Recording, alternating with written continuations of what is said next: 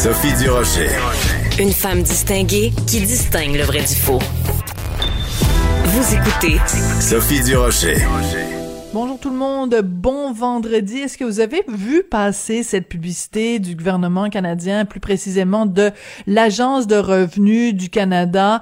Euh, vous l'avez peut-être vu soit à la télé, les médias sociaux ou quelque part sur le, le, net. On voit des hommes et des femmes qui disent à quel point ça a été formidable de recevoir l'aide du gouvernement fédéral pendant la pandémie.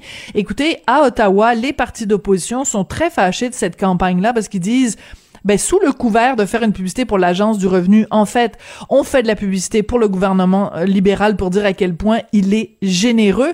Et j'avoue que dans ce dossier-là, je dois être assez d'accord avec les partis d'opposition. C'est un petit peu gênant avec notre propre argent parce que cette campagne-là a coûté supposément 5 millions de dollars. De, de, prendre notre propre argent, l'argent des contribuables, pour nous dire à quel point c'est formidable qu'on ait reçu l'argent du gouvernement. Ben, parce que déjà, ça nous a coûté très cher, ces programmes-là.